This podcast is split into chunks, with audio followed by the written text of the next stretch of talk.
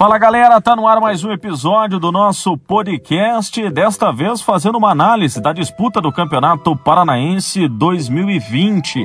Londrina Esporte Clube que acabou sendo goleado na última quinta-feira fora de casa na Arena da Baixada pelo placar de 5 a 0. Aliás, esse placar que foi construído apenas no primeiro tempo. O time do técnico alemão sofreu muito e vinha de uma expectativa também de um resultado positivo, até porque em Cornélio Procópio havia empatado por 1 a 1 com o do centroavante Júnior Pirambu, que aliás perdeu o pênalti durante a partida. Londrina, no segundo tempo, teve uma finalização da trave do atacante Ruster, a boa entrada né, do lateral direito Pastor e criou-se essa expectativa no torcedor, mas a gente sabe que a diferença é gritante do nível técnico do Londrina, da preparação física do Atlético Paranaense e também da maneira como joga a equipe da capital no seu estádio, o gramado e a própria condição técnica dos atletas do rubro-negro paranaense. Tudo isso fez com que o Tubarão sentisse também dentro de campo essa diferença técnica e tática da equipe do Atlético que pensa em grandes competições, principalmente no Campeonato Brasileiro na temporada de 2020. Antes até da gente aprofundar um pouquinho sobre esse Londrina Esporte Clube em 2020 no Campeonato Paranaense, faço convite para você me seguir através das redes sociais, pelo Instagram e pelo Facebook, arroba Ribeiros Rafael, pelo Twitter, arroba Ribeiros Rafael, e no meu site, blogdorafael.com.br. Faço convite também para você acessar as plataformas digitais pelo podcast. Spotify, Deezer, Apple Podcasts, TuneIn e Castbox. Esta última completamente gratuita, ilimitada e na íntegra. Você pode acompanhar todos os episódios anteriores. Valeu? Vamos lá, falar um pouquinho desse Londrina Esporte Clube. Tubarão. Em números gerais, o Londrina Esporte Clube ficou com a sexta colocação nesse campeonato paranaense. Momentaneamente, o Coritiba tem a primeira colocação, seguido pelo Atlético, pelo Futebol Clube Cascavel, pelo Cianorte, Operário, Londrina Esporte Clube, Rio Branco de Paranaguá e a equipe do Paraná Clube. Tubarão em 13 partidas, 4 vitórias, 4 empates e 5 derrotas. Mais chamou a atenção do torcedor é que o gestor Sérgio Malucelli não fez investimentos até mesmo a altura para o time chegar numa semifinal ou ter a possibilidade também, por que não, de brigar pelo título da competição. Até tomando como base do que o gestor Sérgio Malucelli fez na temporada passada, com a colocação aí de atletas das categorias de base, né, inclusive revelou alguns bons nomes da categoria para o time profissional, o gestor esse ano, juntamente com o técnico alemão, não conseguiu repetir os bons feitos. Né? O time acabou sofrendo com a deficiência técnica de alguns atletas, da dificuldade também de você colocar jovens promissores numa equipe principal. A competição é por si só deficitária tecnicamente e todos esses aspectos também o Londrina Esporte Clube não conseguiu superar. Algumas contratações também não deram certo. Atletas que vieram de time grande não tiveram a mesma condição física e técnica esperada de outros atletas para chegarem e justamente já assumirem uma condição de titular nesse time do Londrina Esporte Clube, tanto que alguns deles nem retornaram para esta fase final das quartas do Campeonato Paranaense. Dos atletas da categoria de base, a gente pode colocar aí como os bons nomes vindo da Copa São Paulo de Futebol Júnior, o goleiro Maltos, né, que fez uma partida contra a equipe do Operário, lateral esquerdo Felipe Camilo, muito bom jogador, Lateral direito, Pastor também com a sua qualidade. O volante Luan também teve um, um bom destaque. O zagueiro Zé Pedro também teve um destaque muito bacana, né? Fez gol, inclusive, gol de empate contra a equipe do Rio Branco. A gente coloca também como destaque os dois atletas que estrearam nestas quartas de final contra o Atlético Paranaense, o Christian e o Caio, que são jogadores promissores, dois zagueiros, né?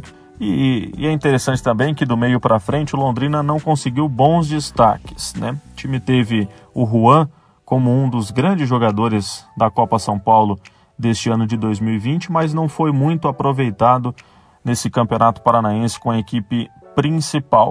Eu, Rafael Ribeiro, colocaria como opção, já vindo da Copa São Paulo, Felipe Evangelista e o Wendel, dois jogadores que tiveram destaque, que poderiam estar junto com o elenco principal na disputa do campeonato estadual, mas opção técnica, né?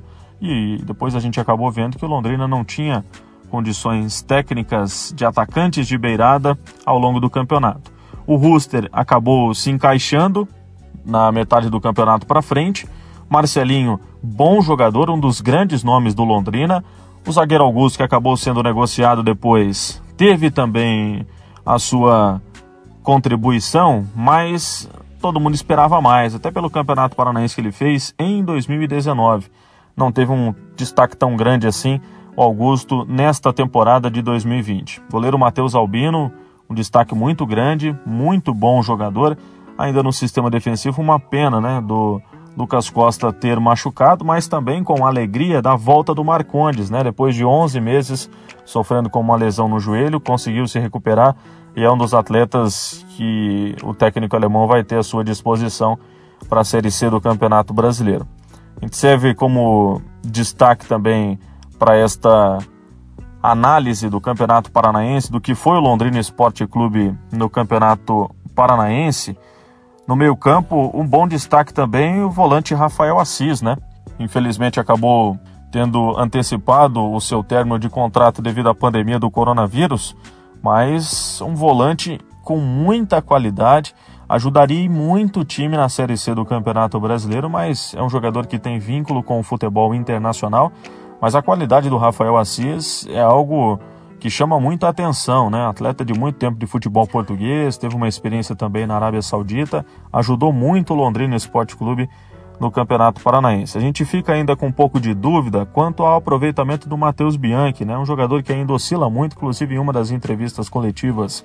Eu acabei perguntando isso para ele, ele diz que tem consciência e que tem trabalhado isso diretamente, né, e diariamente, junto com os membros da comissão técnica para que ele diminua essa oscilação e tenha a condição clara de ser um dos grandes destaques e também alçar voos maiores né, na carreira do que ficar justamente por mais tempo aqui no Londrina Esporte Clube. É um atleta de muita qualidade, consegue fazer, né, como o pessoal fala muito no futebol internacional, ele box to box, né, saindo de uma área a outra, tem uma condição física muito bacana, é um atleta de passadas largas, né, como gosta de destacar o técnico alemão mas essa oscilação acaba complicando muito o futebol dele. No ataque, como destaque também, centroavante Júnior Pirambu conseguiu fazer gols importantes contra o Coritiba, fez contra o Atlético Paranaense também. Não vi outros destaques no ataque. O Elber sempre polivalente, né? Atua tanto como centroavante quanto na beirada, é um atleta que se coloca sempre à disposição da comissão técnica e acaba sendo criticado por isso pelos torcedores porque ele não está jogando na posição dele, né, pessoal? Ele não é um ponta esquerda ou até mesmo um ponta direita. Ele é um atleta que joga mais como centroavante, mas como sempre se destaca pela voluntariedade, tem também tido bons jogos jogando pelas pontas, né?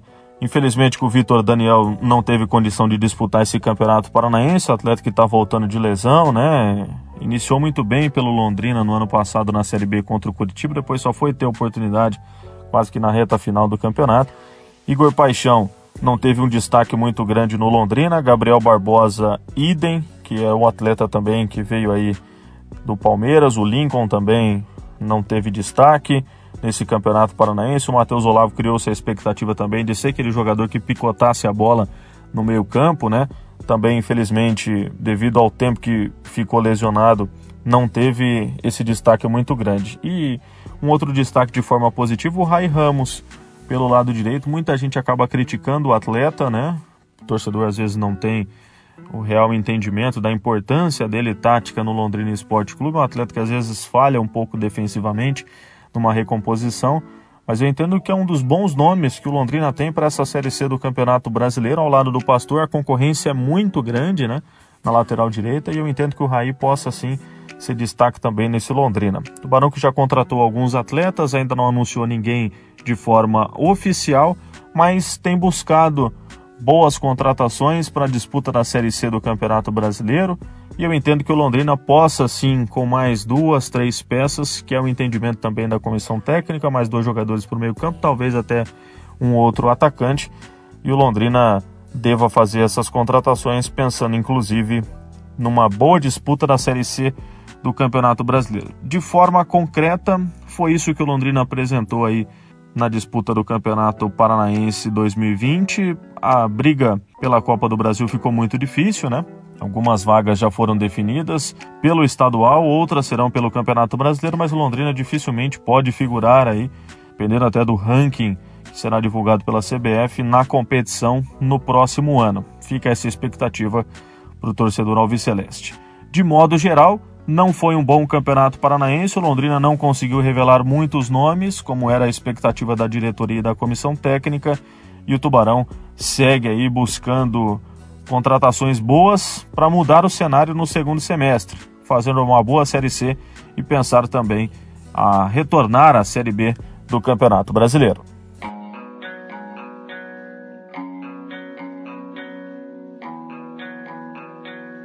Pois é, galera, essas foram as informações, as análises de atletas que participaram da disputa do Campeonato Paranaense, também projetando pouca coisa aí da Série C do Campeonato Brasileiro. Time comandado pelo técnico alemão que aos poucos começa a ter a sua formação definida para o Campeonato Brasileiro da Série C, buscando um acesso Contratações já estão sendo feitas, alguns atletas já estão na cidade, grande parte deles ainda não foram anunciados de forma oficial, mas o Londrina Esporte Clube segue buscando nomes importantes aí para conseguir formar um bom time, um time competitivo para a disputa dessa competição nacional. Espero que tenham gostado dessa análise mais pontual dos atletas, de como foi essa competição do Londrina Esporte Clube e também faço convite, siga aí nas redes sociais pelo Instagram e pelo Facebook, arroba Ribeiros Rafael, pelo Twitter, arroba Ribeiros Rafael, pelo site blogdorafael.com.br. O podcast você pode acompanhar em cinco plataformas diferentes: Spotify, Deezer, Apple Podcasts, TuneIn e Castbox. Esta última de forma gratuita, ilimitada e na íntegra. Todos os episódios que eu já publiquei. Tchau, valeu, até a próxima!